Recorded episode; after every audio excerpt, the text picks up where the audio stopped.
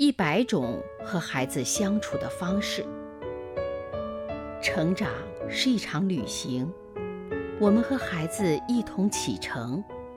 大家好，我是王宇。包容是一条五彩路。一位小学校长正在校园里巡视。当他走到教学楼后面的一条正在铺住水泥的小路前时，他发现还没有完全凝固的水泥面上有两只玻璃球。他想，一定是孩子们玩耍时一不留神，把玻璃球弹到了这里。如果现在还不把它们抠出来，等水泥完全凝固了，那玻璃球就成了永远的镶嵌物了。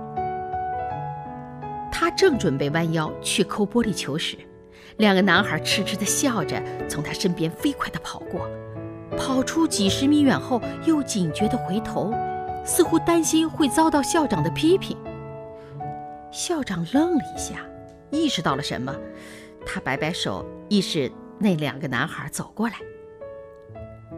男孩吐着舌头，不情愿地走过来，手紧紧地捂着口袋。校长微笑着说：“你们能不能借给我一样东西呀？”两个人齐声问：“什么东西？”“你们口袋里的东西，玻璃球。”两个男孩惊讶万分，低着头不敢迎视校长的目光。口袋里一阵脆响之后，十多只玻璃球交到了校长手里。校长俯下身子，像个淘气的孩子，把玻璃球一只一只地摁到了水泥路面上。看到校长的举动，两个男孩大为惊慌，以为校长生气了，连忙认错。校长听了，爽声大笑起来：“我还要表扬你们呢！你们看，水泥路面原本多么灰暗单调，但是镶上了几个玻璃球，就漂亮多了。快去告诉同学们，让大家把玩过的玻璃球、小贝壳、小石子儿全都拿来。”咱们要把这条路铺成一条五彩路。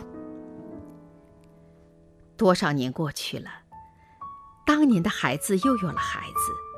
当他们将自己的孩子再度送进自己的母校的时候，总忘不了牵着孩子的手，带他们来走这条路。